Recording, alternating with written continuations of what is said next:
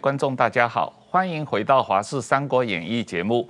我们的节目在 YouTube 上有专门频道，欢迎大家订阅。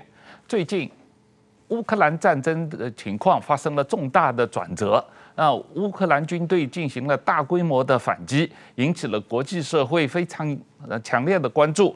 那我们今天很高兴请到了国防安全研究院的李廷胜副执行长，专门来我们的节目跟我们讨论这个俄乌战争的最新的发展。呃，李将军你好，你好，你好，呃，石板先生好。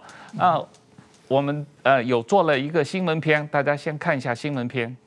新冠疫情爆发以来，将近一千天没出国的中国国家主席习近平终于踏出国门。九月十四号开始出访中亚哈萨克与乌兹别克，趁着十五号在乌兹别克揭幕的上海合作组织年会，与俄罗斯总统普丁会面。而就在普习会之前，中共第三号人物习近平的心腹、中国人大常委会委员长栗战书，九月七号到十号先访问了俄罗斯。栗战书不只见普丁，后来还与俄国政要谈话，谈了什么？中国官媒进。悄悄，如今俄国官方电视台单方面播出，栗战书在谈话中明确表态支持俄罗斯入侵乌克兰。在涉及俄罗斯核心利益和呃一些重要重大关切问题上，中方也是对俄罗斯也是表示理解和充分的支持。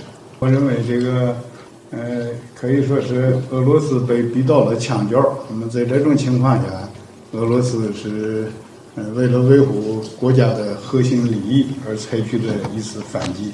虽然栗战书没有直接提及乌克兰战争，但这段影片曝光后，不少外媒分析，这是中国至今为止对俄罗斯在乌克兰发起战争最为明确的支持。中国一直意图遮掩支持俄罗斯的立场，都被这段影片揭穿了。也有舆论指出，俄罗斯用夸大宣传手法把中国绑上了战车，中国又变成民主国家公敌。李将军，呃，欢迎来上我们的节目。能不能先给我们的观众介绍一下，从从今年二月份开始，俄罗斯入侵乌克兰战争以来，这七个月，整个俄乌战争发展的几个阶段，特别是九月份以来，乌军大规模反击的这个战场的最新情况。呃，有几个方向可以来判断。第一个就是二月二十四号它开始发展之后呢，原本的呃俄罗斯它应该应该是用采取这种快速包围的方式，嗯哦，呃二月二十四他希望能够在五月份就结束这个战争，所以他快速的。这个四面包围，哦，呃，但是从二月二十五号到四月初，哦，总共大概一个月又六天到八天时间，他发现不行，因为他的后勤补给或者拉的战线太长，被乌克兰的突击部队一直打击，哈，嗯，那第二这个是一个阶段，第二个阶段就是他调整他的战略，嗯，从他的往北边往乌东跟乌南，他开始发展。呃，这个过程当中战争非常激烈哈，呃，俄罗斯也获得很大的战果，乌军也受到很大的惨这个破坏。第三个阶段应该就是从八月底到现在，呃，乌克兰它发展另外就是得到西方的援助跟情报，好，那这三个阶段我简单来分析。第一个阶段它打就是造成乌克兰只能用短程，嗯，好不对称的武器打击。嗯，第三个阶段哈，第三个阶段就是可能乌克兰。获得西方的重型武器，开始打击啊，造成俄罗斯补给线切断，甚至他的部队没办法再支援前线，他就继续向后退。所以几个情况大概简单的分析，大概就是，呃，乌军战力保存刚开始，嗯，好切割俄罗斯的战线，打击他的补给啊，精准的射击，这是几个大概从第一到第二到现在第三，后续还怎么发展还要再观察。但是你有呃总结了这个呃乌克兰作战成功，至少到目前为止七个月来，它成功的六大方程式啊，你有提到了一些，能不能跟我们详细阐述一下？OK，这个乌军目前为止成功的状况。现在乌军已经恢复了部分失土，有几个观察的指标要看一下。第一个，他的人民的人心士气跟官兵士气提振了。嗯，你看到他们恢复失土，呃。泽伦斯基到了现场，升起了国旗，这是一个非常大的一个指标，鼓舞了乌东的士气以及整个乌克兰士气，也是一个很大的改变。第二个应该是战术作为，他的战术的指挥官是否可以运用西方的情报，然后保留战果，甚至再收复失土。第三个就是他运用他现在西方给他比较先进的武器，发挥综合的效果。然后最后，我想最最重要的关键应该在科技战争。嗯，哦，它有它的这个情报，情报是来自于卫星，嗯，来自于网络，来自于通信。嗯，我觉得不管是乌军怎么运用，这个是三个指指标可以用。那我们讲一下说它怎么成功的。嗯，第一个哈，我想说这这几个几个大家看一下哈，最重要，嗯，北约跟美军，嗯，提供了空中的侦收跟情报分析。嗯嗯，这怎么说呢？嗯。这个在这个新闻发布上面应该有说，我简单叙述一下哈。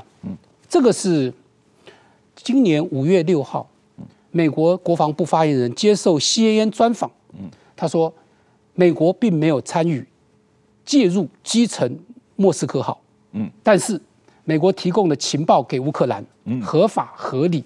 这就很重要这句话。对，他承认他实质上有提供情报，是国防部的 copy 去讲的。嗯，然后第三个是分享情报，也是有明确的界限。嗯也就是说，大概大家分析家会说，在乌克兰里面，俄罗斯进入乌克兰里面，嗯，他有提供情报，嗯，他也是部分的情报，嗯，他掌握的非常清楚。这一点，这一点哈，就是情报的分析是第一件事情。嗯，第二件事情是什么呢？乌军呢，嗯他。利用这个情报做战略的研判，嗯，做出可行的作战方向，嗯，就是我要打你，我一定要知道你在哪里嘛，听得到、看得到、打得到这三三个城市。第三个呢，他打哪里？他有的情报要打哪里？一定打乌军的，呃，乌军用他的武器打俄军的脆弱点，这点很重要，精准的打击。第三个、第四个就是后勤跟弹药源源不断，西方、美国、北约一直供应他精准武器。最后一第最后两个应该是我觉得这个现在战争非常重要的一个军民士气的维护啊，以及国际的支持，国内国外的舆论支持，我觉得这件事非常非常重要。乌国国家的韧性来自于哪里？第一个，国际的支持，对；第二个是他国内的支持跟全民的共识。我觉得这几点呢，大家都是在看到这场战争，全世界都在学习，包括中共啊。但是我们对呃乌克兰这种。严肃的战场上，他们的英勇是得得出了典范，我们可以学习，非常非常重要。这个石板先生刚才呃李将军也讲到了，他在这个国内。国际上对于整个乌克兰抗俄战争的支持啊，但我自己个人认为，这其中这个呃泽伦斯基总统所起到的作用也是非常鲜明的啊。你怎么看这个石板先生？其实我觉得，为什么就是如果说这个抵抗方他先垮掉了，嗯，那别人就不会帮忙了嘛，嗯。但是如果他完全抵顽强抵抗，而且呢，他的生死存亡，他赢了和输了，对别的我们自己的切身利益很有关系的话，那你既然抵抵呃去抵抗了，那我们就会支持你。这个整个战场上，是泽伦斯基他自己的表现赢得了大家的尊敬，赢得了大家的支持。我觉得这是非非常非常重要的。另外一个，我觉得战争啊，其其实我们按经济分析的话，就是说俄罗斯它的经济。比中国的广东省要小一些，跟中国的江苏省差不多大。嗯、那么支持乌克兰后边的是北约嘛？嗯、美国加欧洲那么多国家嘛？嗯、他们的经济加在一起是两个中国那么大。嗯、那么也就是虽然战场是乌克兰，但是它的资源是源源不断的上不封顶的运过来，包括武器、弹药、粮食和这个所有的这种燃料以及各种资源。在这种情况之下，如果陷入长期战的话，短期战也许这个小的可能打赢，长期战进入消磨战的话，俄罗斯经济很可能被拖拖垮。嗯，就是当然说，如果说欧洲大家入冬了，大家不支援了，那是另外一说了。如果他这他有后边无数的输血的管道进来，嗯，你那边是打一颗子弹少一颗子弹嘛？嗯，俄罗斯现在我觉得他现在看到他已经用的一些什么很早期的导弹、很旧的这武器也拿出来了。而且前不久说那超音速导导弹，后来大家说是不是他别的导弹不够用啊？嗯，才用出来。所以在这种情况下进入消磨战的话，只要一长期国力的差就显示出来了。这个我觉得有点像二战的时候日本和美国。日本和美国刚开始日本是很凶的嘛，但是日本的国力要比美美国差得很远嘛。但是一旦进入消磨战的话，那日本国内。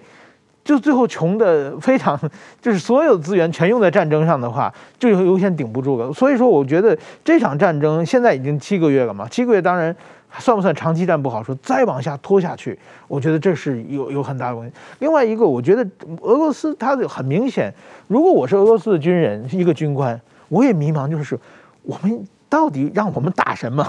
就是说，你让我占领灭国之战，我们也可以按灭国之战来打嘛。你让我把这两个州打下来，我们也保卫两个州嘛。嗯到底我们不知道，我们现在待在这里，我们的战略目标是什么？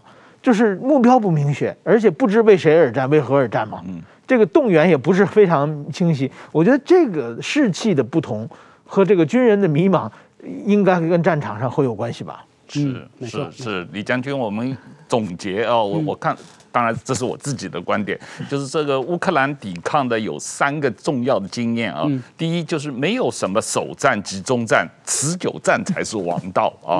这个持久战非常重要，要有这个决心。第二，自己的国家自己救嘛，上下齐心，抵抗的决心是最关键的啊。那第三个，得道多助，失道寡助嘛，你只要坚持抵抗。帮助就会来了啊！那从战前的军力比较，全世界都知道俄罗斯的军力，全世界排在第二位嘛啊，这乌克兰可能是二十五位或者更低啊。那但是开打以后，你就发觉这个俄罗斯军队本来是希望通过闪电战，就像你说的六个星期解决整个战争的问题啊，可是结果完全没有奏效。你你认为为什么会发生这种状况？俄罗斯对自己高估了吗？你刚才讲的第二点呢，我觉得非常非常重要。自己的国家自己救。嗯，你刚才讲军力评比的话，俄俄罗斯全世界军力第二，嗯，乌克兰只有它的十分之一啊。嗯，它将近二十万精锐的部队，包括坦克、装甲、防空，对不对？飞弹、那战机等等，入侵俄呃乌克兰。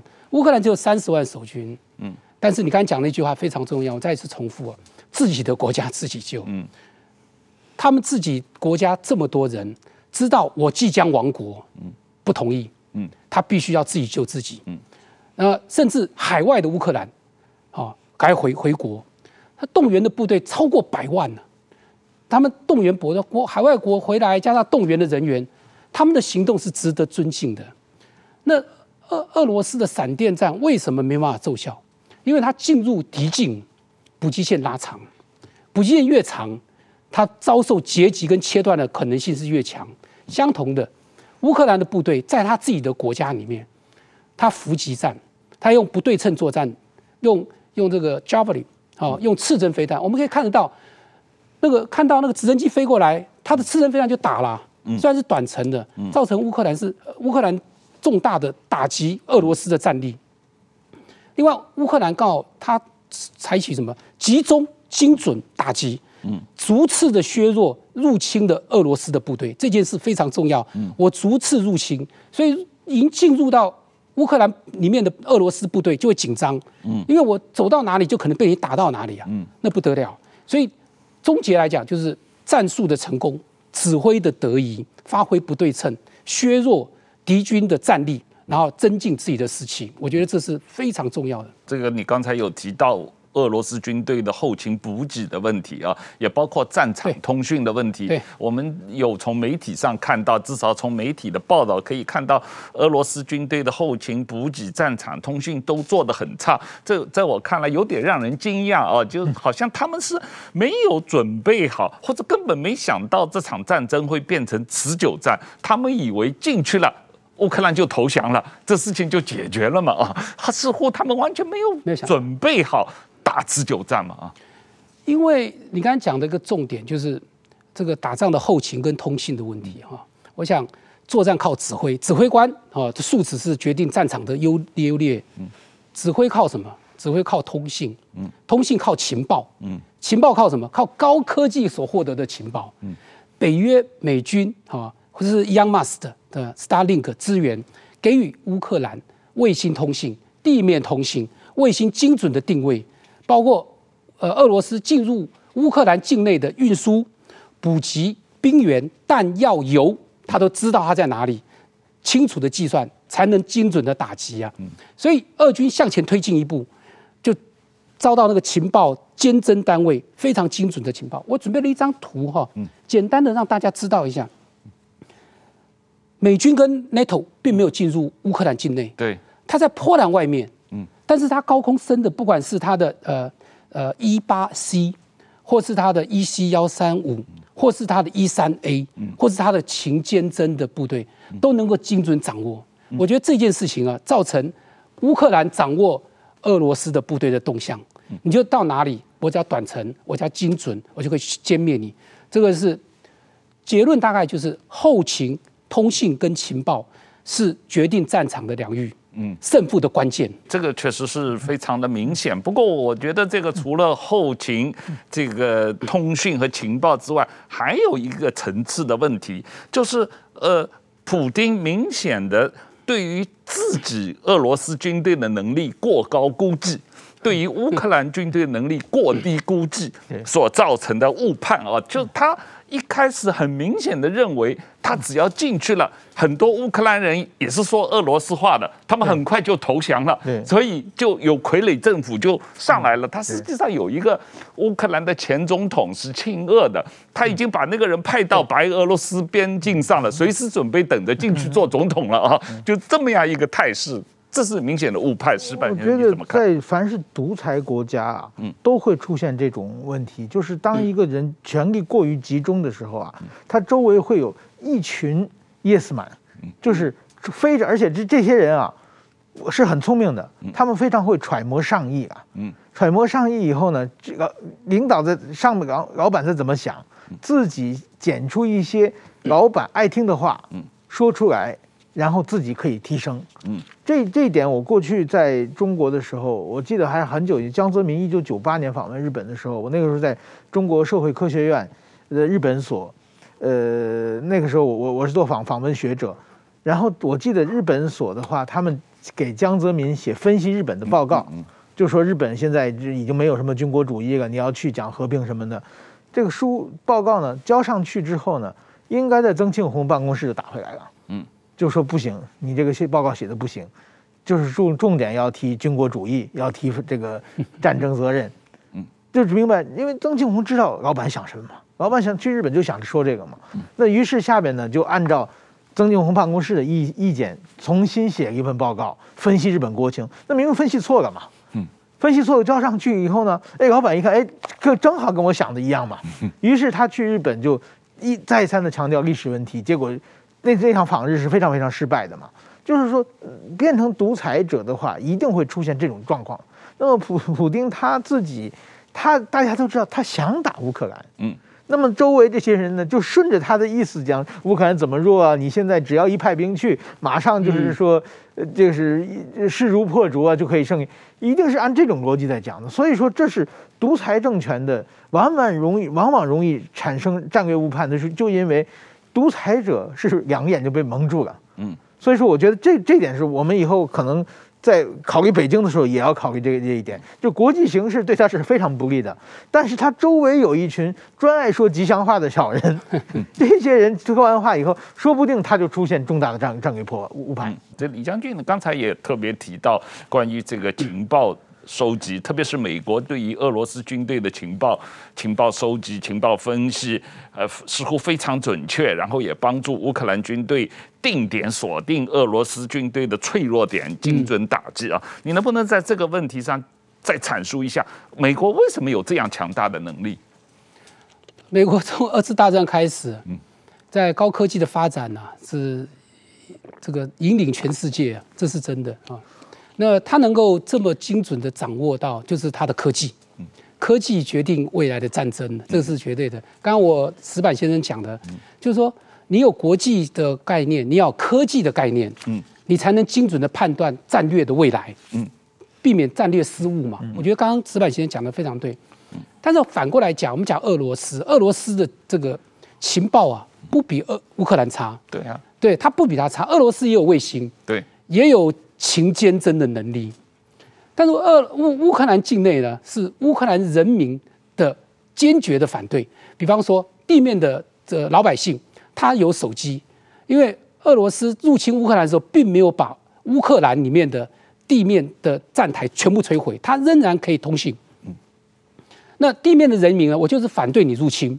你乌俄俄军到哪里，我就打电话给他们有一个单位专门接收，接收完就会集中他的讯息到他的指挥中心，我就知道俄罗斯部队在哪里，坦克在哪里，我就可以下达我的作战目标。嗯，相同的，美军或是呃 NATO 也提供他相当精准的目标，所以他有他的不对称武器，加上他的情报，他知道他的人民，他协助他可以精准打击。呃，我觉得这个不管有一张图哈，这张图应该可以大家看一下。嗯，这张图哈，嗯，是是标标枪飞弹，嗯，哈，呃，美军的标枪飞弹它是短程的嘛，哈，对。但是呢，最重要是他知道敌人在哪里，谁给他知道敌人在哪里？就是地面乌克兰人，他看到了坦克从他家门口过，他就说打个电话会报通信，让他们指挥中心能够很顺利能够知道在哪里。嗯，然后呢，这个这个枪手就三人一组啊，这个射击手啊，三人一组，接到了这个电话，也接到这个讯息之后，我埋伏在那边，你过来我就打你，打得你稀里哗啦的，赶快跑。所以我们在很多视频上面看到，嗯，很多视频上面看到，俄罗斯的坦克部队被打完就到处乱跑，嗯，这就是精准的情报。嗯，另外呢，呃，很重要的是乌克兰的地面部队、通信部队并没有被摧毁。很重要的是全民力量，它的被摧毁，它的光纤被摧毁，它地面的这个通信人员赶快修复，不是只有军人去修复它的通信，是全国人民啊，通信人员包括私人公司，另外一个就是伊昂马斯的，嗯，那个叫什么？这个星链计划，对，提供它的通信。我觉得胜利方程式，嗯，就是第一个情报资讯，嗯，第二个是熟练的人员跟战士，第三个是武器装备，最后一个就是。战果，打脆弱的战果，我觉得这三个是成功的方程式。我觉得你刚才提到的这些，这个双方在资讯战方面，乌克兰的成功方程式是非常明显的。这个整个战争过程中，乌克兰的网络系统大致上是呃顺畅的啊，没有被中断，而且呢，大家在信息的传播方面，呃，两边都有传播信息了，都有在。国际网络上，推特啊、脸书啊，很多网络上也都有在打信息战嘛。但是乌克兰好像是全民动员，每个老百姓都在往网上传东西啊。刚才你传的这里面讲的有两部分，一部分是大家把信乌克兰人在网上贴各种各样的信息，讲他们这个坚决抵抗的这个意志。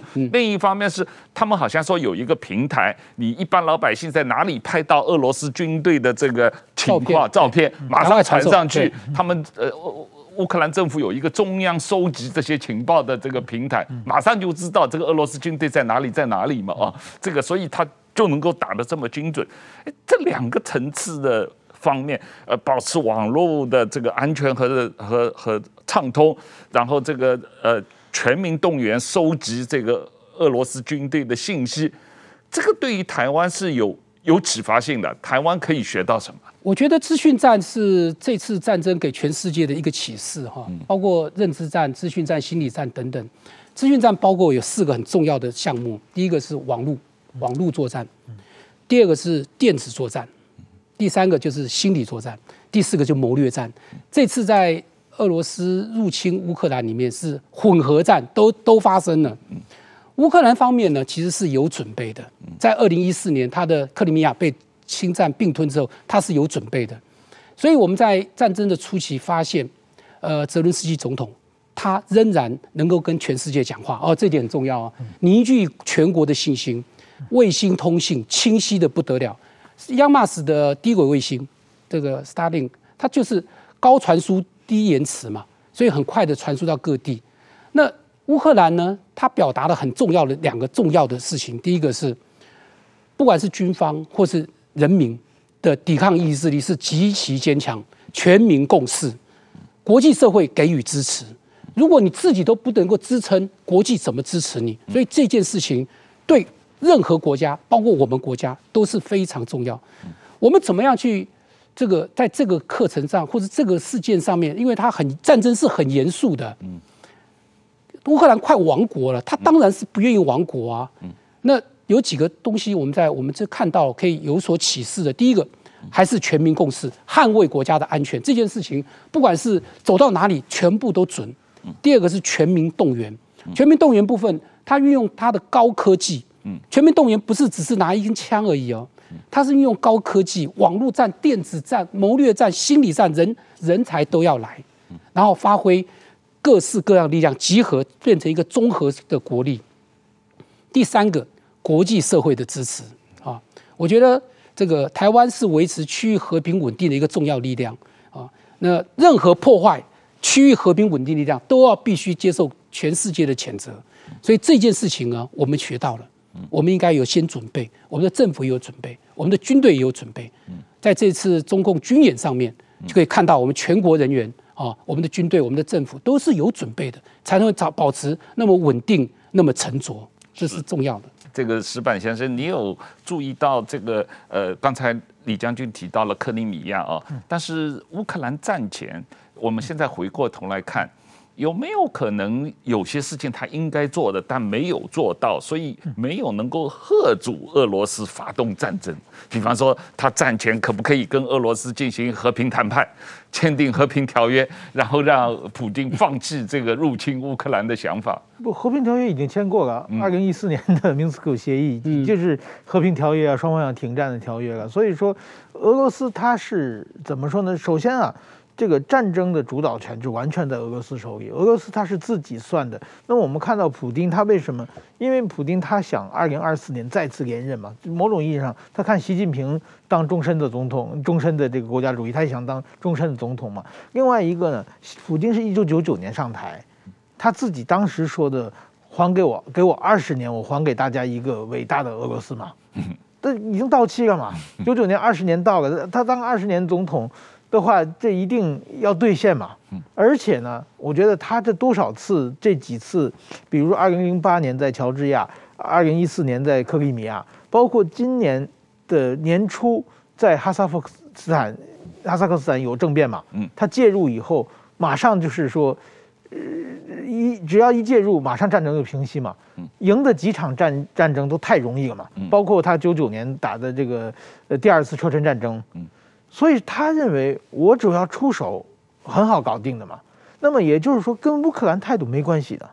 他是想恢复一个伟大的俄罗斯，因为他自己上台，他他就炒作民族主义上的，炒作民族主义一定会膨胀到那那一天嘛。那么其实为什么欧洲现在全力支持他呢？就是他如果把乌克兰很轻松拿到的话，他下一步，比如说立陶宛，比如说波兰。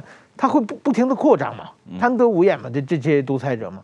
那么以同样的逻辑来说，台湾的对岸的这个北京，嗯，它也是一个中华民族的伟大复兴，它自己的概念，你就要把台湾统一进来嘛，嗯。那你签一个和平协定，其实是给了他准备的时间嘛。嗯，我觉得乌克兰如果要反省的话，应该再往早一反省，不应该听信那些甜言蜜语，把核武器配置了。如果如果他现在还有核武器的话，可能这场战争说不定就可以避免了。所以我觉得应该逻辑是在这里的。李将军，这个从。国军的层面啊，从这个战略战术层面，这次俄乌战争对国军有什么启示啊？国军会不会相应的对于战略战术做一些调整？呃，例如最近我有在阅读李喜明前参谋总长他写的新书啊，叫《台湾的胜算》。那他这个书里面有提到，在俄乌战争中，一个标志性的陆地武器不是装甲车，而是反装甲的这个飞弹。刚才你提到刺针。飞弹和攻击的无人机啊，标准的、标志性的空中飞武器不是战机，而是防空飞弹。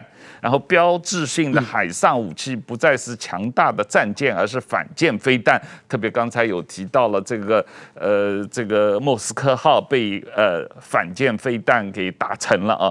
那所以这个呃李李喜明参谋总长在书里面也是对乌克兰战争做了一些分析。当然，因为这个书它是。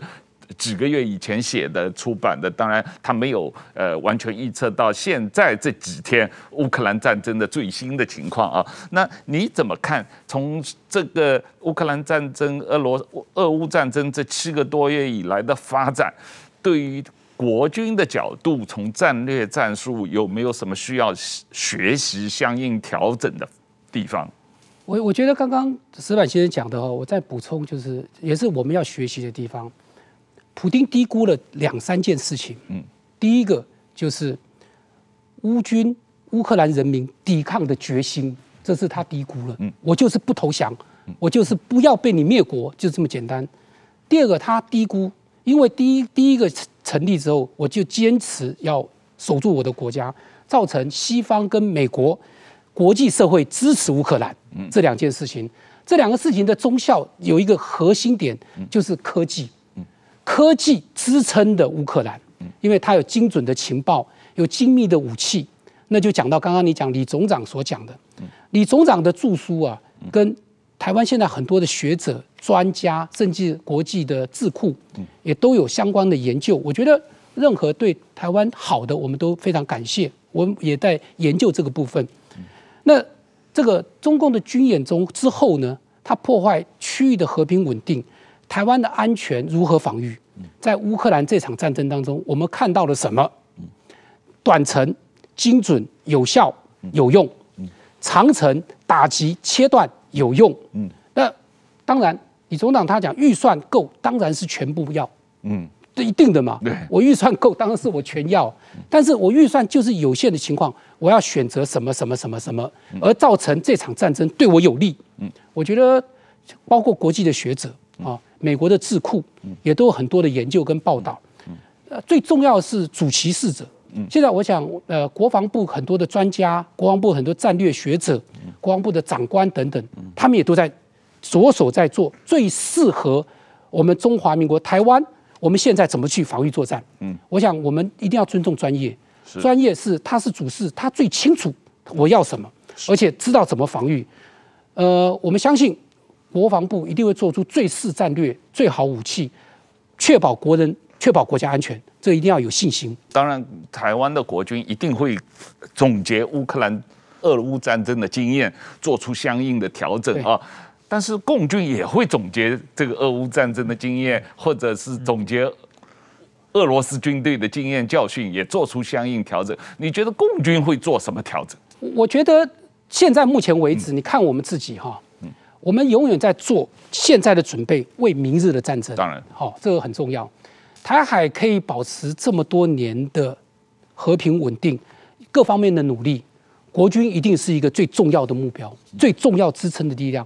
所以我常常，由于我在军队服务的时候，我也常常说鼓励我们的官士兵啊，你做好你的战备准备，嗯，就是防御最好的手段。对，然后激起国人的爱国心啊。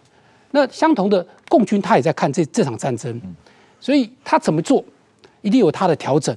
那我们呢，应该是在现在我们的特殊的战略环境上面。找出最适合我们的防御方式。那他选择他的攻击方式，我们只要防御的好，台湾就会安全。嗯，这是很重要的。这个石板先生，你你有没有注意到最近这个呃媒体报道这个中国的共产党的第三号人物栗战书嘛？啊，全国人大委员长，他访问俄罗斯的议会啊，然后呃，他有一段。讲话在媒体上报道了，他是等于是大力的力挺俄罗斯嘛啊，整个就是说为俄罗斯入侵乌克兰辩护，然后表示中国坚决力挺支持俄罗斯啊，整个这个讲话你看了以后，你你有什么印象？我觉得好像就是首先啊，作为中共的这个第三号人物。来说，他的讲话的逻辑是很弱的，就是说没有什么太深刻的想法。换句话就是说，在在北京，我们看到那些天天看读的那个《环球时报》那些小粉红，跟这跟这个中国的人大委员长的逻辑讲的内容是差不多的。嗯这点其实我是蛮吃惊的。我以为他能讲到一些比较有深度的东西来，叫高深的道理。对，就是没有城府，就是俄罗斯被逼逼到墙角上，你们是不打不行的，所以我们支持你。嗯但但是说呢，我我觉得就是说，因为他其实最近才在外交上稍微活跃一点，这长期也是做内政工作的嘛。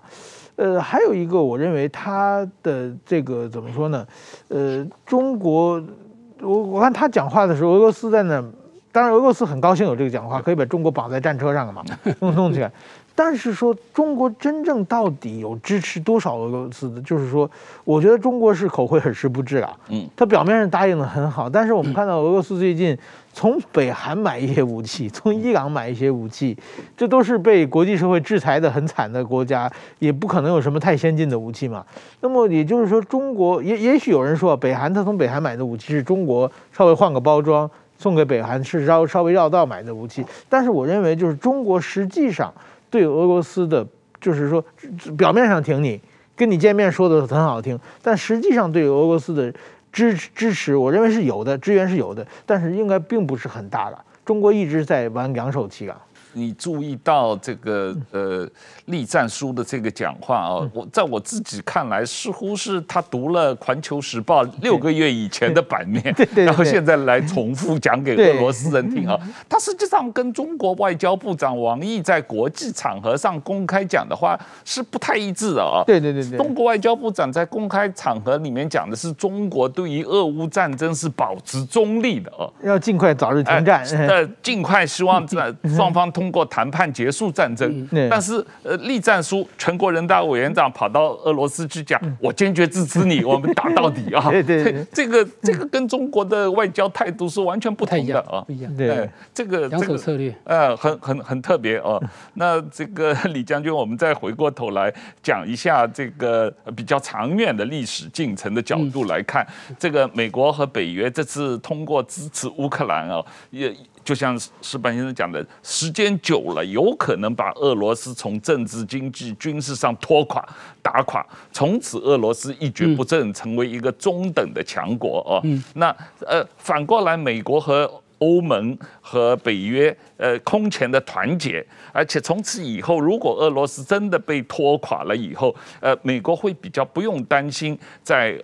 欧洲和亚洲的两面作战的问题，他可以把他的战略中心整个从欧洲转移到亚洲来啊，然后这个呃，今后长期会是美中对抗，成为长期主导国际关系的一个一个核心问题啊。那这个如果真的发生这种情况，这个实际上是习近平最担心的局面吧？大国竞逐嘛，嗯，修昔底德陷阱啊，在过去的四百年来。就发生了十二次战争了 哈，最后它是一个既久的强权面对一个强极极其要起来的强权，两个一定有战争。是，那会不会有战争？我们现在没办法估计，但是这个是一个趋势哈，未来一定走向两权对抗。最近你看到这个印太地区的演习，包括欧洲的武器装备、飞机、船舰都来到印太，对，这是一个什么一个状况？是表示地球缩短了。时间变快速了，所以变成一个集团，我们是民主集团，对不对？然后对抗另外一个集团呢？我觉得在台湾的角度来讲，说我们呃希望啊，在这个两个集团当中都能够啊，在对抗的过程当中，啊，这是趋势，我们也看到，也学习到，找出最适台湾战略的方法，才是最高招，上攻伐谋。但是这一次乌克兰俄乌战争发生以后，国际上有很多讨论，所谓今日乌克兰，明日台湾啊。那再加上佩洛西访问台湾以后，这个中国对台湾。进行了大规模的军事演习和军事威胁啊，所以大家对于这个中国对台湾的军事威胁引起了国际社会的高度关注嘛。对，包括 G7，包括欧盟，包括这个呃呃印太的这些伙伴国家都有发表声明，对于这个台海的和和平和稳定呃表示了关切。那日本当然也是最重要的一个受害国啊。那这种情况呃。嗯嗯，从李将军，从你的角度来看，这一次中共对台海的军事演习的呃，对于台湾的一个民心，或者对于国际社会对于台湾问题的关注，造成了什么后果？台湾呢、啊？我们中华民国现在本来就是一个维持区维持区域和平稳定的一个重要力量啊。我们从来也没去挑衅别人呢、啊。嗯。但是中共这次的军演啊。对我们的威胁有两个很重要。第一个，中共利用军演来威胁台湾，甚至台湾人民，威胁美国，甚至警告国际社会，这是第一个。第二个呢，他这次的军演，我认为他在验证他自己，啊，三军联合作战是否可行？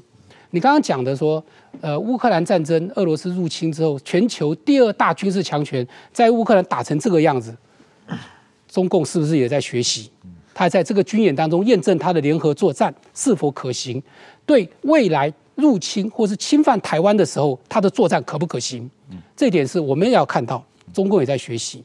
第三个，我觉得国际社会对破坏区域和平是谴责的，呃，支持我们中华民国，支持台湾，我们的生存啊，这个引起全世界的注意。我觉得这三件事情，我们都必须要密切的关注。这个石板先生，日本这一次在中共的军事演习之后，也发表了相当强硬的。声明嘛，因为这个呃十一颗飞弹，这个有五颗打到了日本的这个呃专属经济区嘛啊，这个对于日本的国防的长远的应对中国的威胁，呃，造成了什么影响？这个确实是把日本人很多的，就是说摇醒，就是点醒了嘛，就是其实等于说。日本啊，过去二战的时候，美国强加给日本一个法律《和平宪法》嘛。嗯。然后呢，《和平宪法》使日本战后七十之年、七十多年一直可以安心发展经济嘛。然后它有美国的保护伞嘛。那么基本上日日本人觉得，很多人认为《和平宪法》很舒服，我们保持《和平宪法》以后，我们就可以日本人不打仗。但是说呢，很多人认为这国际社会现实是残酷的嘛。那么。在日本那些和平派，他们的主张什么？他们主张是我们跟他好好谈呢，只要跟他好好谈呢，就能理解啊，互相理解就不用打仗啊，用这种逻辑的。但是说他们现在看到俄罗斯跟乌克兰打起来了，另外一个中国跟台湾现在这个军在台湾海峡举军事演习的意思呢，就是说企图以武力来改变国际现状嘛。这一点让日本人认识到了，这是很危险的事情，特别是台湾海峡。台湾海峡就是说，对日本的日本的石油、天然气很多都是通过台湾海峡运过来的嘛。如果台湾变成日中国的一部分的话，那么台湾海峡中国就完全控制住了。这个对日本的运输很，中国可以天天刁难日本嘛。所以说问题很大，所以日本日本一定要介入的。所以安倍前首相写的说的什么台湾有事就是日本有事，其实就是这个逻辑了。那么这一次，我觉得爆发战争之后呢？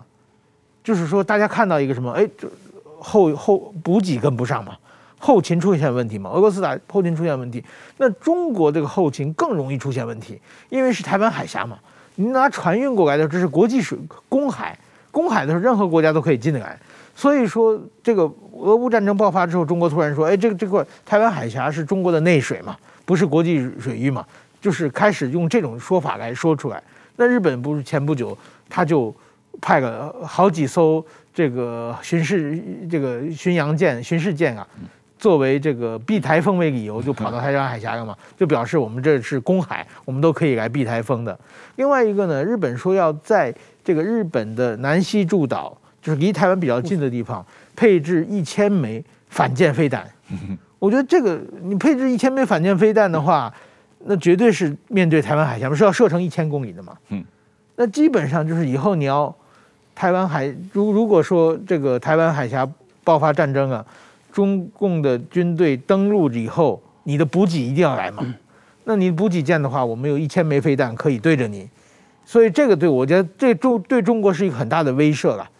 就是你你还要要不要打这一千枚飞弹，其实是对付他的嘛。我觉得日本现在最大的国家利益是怎样把中国吓住，让让中国不发生战略误判。你不要在台海轻举妄动，我们一定去去管。现在大家都用非常积极的方式来严厉的信息告诉告诉习近平，你要老老老实实待着，不不要不要多想。我觉得是这个是现在日本的社会主要的一个诉求。是，我觉得国际社会要呃严重的警告习近平不要发生战略误判，这个事情是非常重要的哦。那这里面台湾社会呃表现出呃团结一致的抵抗的决心也是很重要啊。这个呃李将军，我们有注意到最近呃曹新成董事长呃公开在媒体上说他非常。赞助这个全民国防嘛，啊，他有呃赞助这个所谓黑熊从勇士，在全台湾培养这个民间的这个国防教育和抵抗的力量。从这个角度来看，我不知道李将军你有没有注意到台湾呃呃国军怎么样可以跟民间力量配合起来，在台湾建立一个呃更完整、更有效的全民国防的抵抗的网络力量？这个防卫的力量是专业了啊，呃，国军在防卫力量的准备、战备准备，我想是很完整的。呃，我觉得两件事情，第一个就是要有信心，嗯，要相信我们的国军啊，我们的国军一定能够做好最好的防御。第二个要有信心，是我们全民共识的信心，嗯，全国人民的信心。就刚才你讲，不管说呃地方的这个人员他有信心，加入国军也很好啊，嗯，对不对？加入国军是最好的啊，嗯。第三个全民动员，我刚才讲过，全民动员不只是只有。拿一次步枪，而且是高科技动员，包括你的网络、电子作战，或是无人机的操控等等，这都是很好的。最后，我觉得在国军啊守护台湾、战备准备、国际的支持、全民的动员、同民的防卫，建构起来整体的防卫力量，我觉得这才是真正的重点。是是，这个确实是从全民防卫的这个角度来讲啊，这个呃，台湾社会可能现在。当然，国军最近有在全国推广这个战略后备部队嘛，啊，这个也是国军最近在推动的。呃，但是在一般老百姓，我我们看到大家很热烈的去报名参加这个黑熊学院的活动，他们更多都是关心说，如果战争真的发生的话，我作为一个一般老百姓可以做什么啊？这个这样的明星是可用的吧？当然可用啊。嗯，你觉得，比方说这次俄乌战争。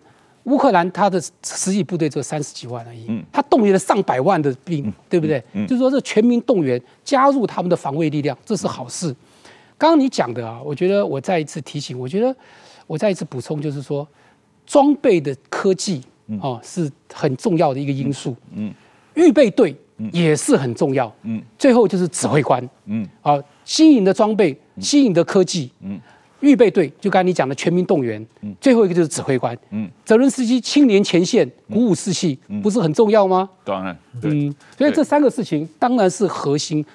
战略胜利的三三个重要的方程式。是，我觉得这个指挥官问题啊，刚才我们有讨论到泽伦斯基，他坚决不投降，坚决不撤离，他这个能够在这个整个过程中间向全世界不断的做演讲啊，跟全世界沟通啊，这个我觉得他这次起的作用确实是完全超乎我们的想象啊，战前。几乎没有人看好他，这个 这个认为他是一个以喜剧演员，他只会表演，他没有实质的功能。可是，呃，这个七个月以来，他所能表现出来的对世界的巨大影响力，确实是超出所有人的预料。不管，我想，普京也是很后悔对对泽伦斯基低估了啊。不，相反，你看普京就没有论述嘛，嗯，就是按理说他发动战争，他有他的道理嘛，嗯，他有他的逻辑嘛，嗯。但是说他很少拿出来讲嘛，嗯，所以说其实某种意义上，他现在想把事情就是某种他的国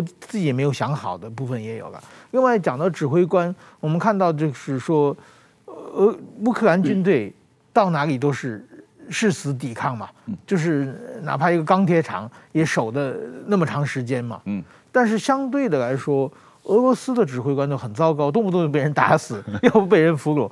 这个我觉得刚才讲的，也许跟这个情报的差有有关系。就是我可能想，就是一个在一个房间里面，我虽然身强力壮，虽然手里有很大的武器，但是我蒙着眼睛，什么也看不见。那你现在你看得见，你的武器小一点，可能体力没有我的，但是你你你围着我跑嘛，我不知道你在哪里，我只能乱打。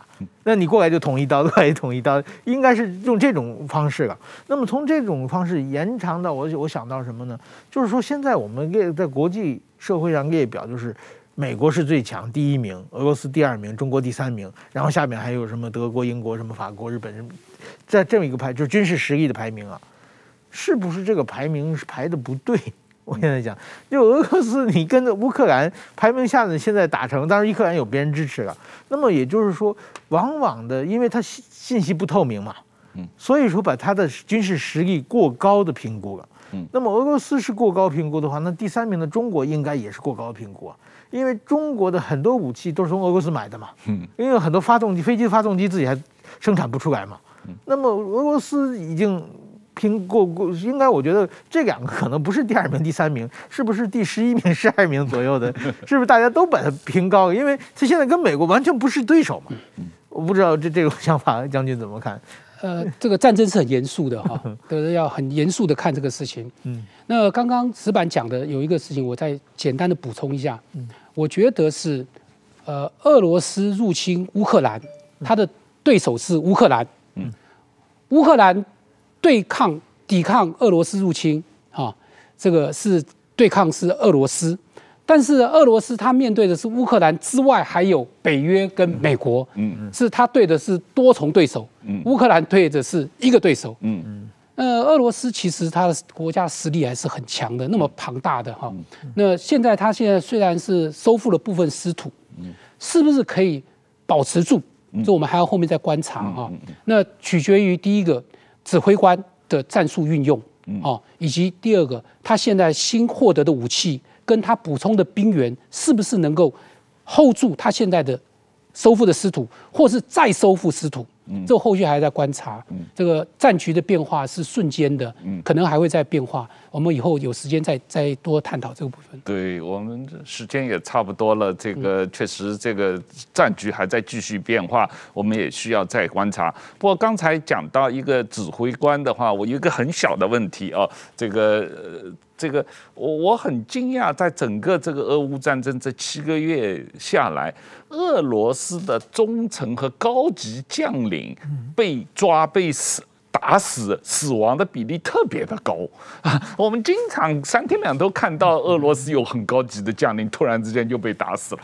这个我不知道李将军，因为你刚才整个节目中间很多次强调这个指挥官的重要性嘛，在这个过程，可是你指挥官老是被人打死，这个 这个怎么办呢？这个这双方的部队的指挥官呢、不管你是亲临前线被打打死。或是你依然是带领你的部队坚守岗位，我们都表示予以尊敬啊，这都是值得尊敬的事情。在于你的科技、你的作战的战术以及适不适宜等等。